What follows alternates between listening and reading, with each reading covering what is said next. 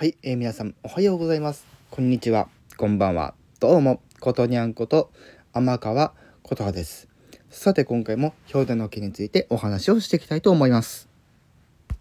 ということで先日ですね、えー、ドラえもんの最新作「リトル・ウォーズ」公開になりましたけども実はですねこれまでのドラえもんの映画の作品40作言えてなかったかな？40作ですね。がなんとストリーミング配信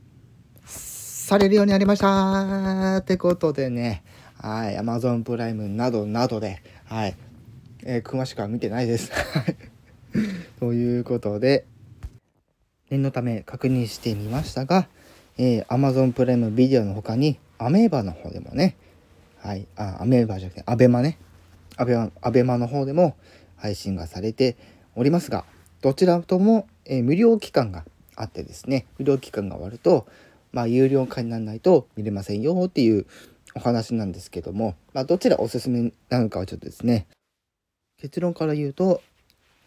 Amazon プライムビデオの方が安いです。月額的に見るとね。ただですねえー、Amazon プライムビデオの方はですね年会費制でございます。一応。ね。一応年会費制となってて、年間4900円になってまして、月額料金は、えっと、500円になってます。そして、その年会費を、あのまあ、月額じゃないけど、まあ、1ヶ月換算するとですね、おおよそ408円なんですね。なので月額料金で見るよりかは年会費で12回払いにして1回あたりだいたいその408円ぐらいなので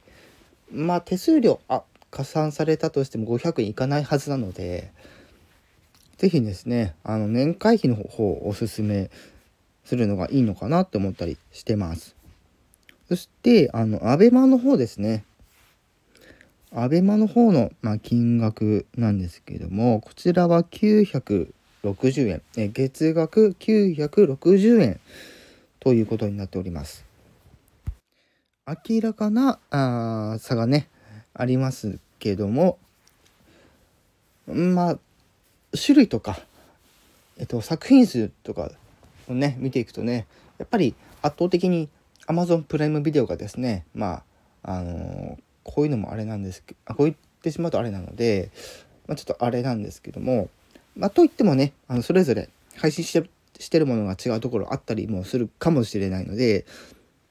まあアベマもよしとこあれば Amazon よしのところもあればって感じなので、まあ、そこはですねあのしっかりですねあの下調べした上でですね楽しんでいただきたいなと思っております。ということでね今回ねえー、ドラえもんの映画、ね、これまでの40作の配信が今回の、えー、映画、ね、効果に合わせて、えー、これまでの40作をストリーミングサービスでストリーミング配信でね見れるようになりましたというお話をさせていただきました。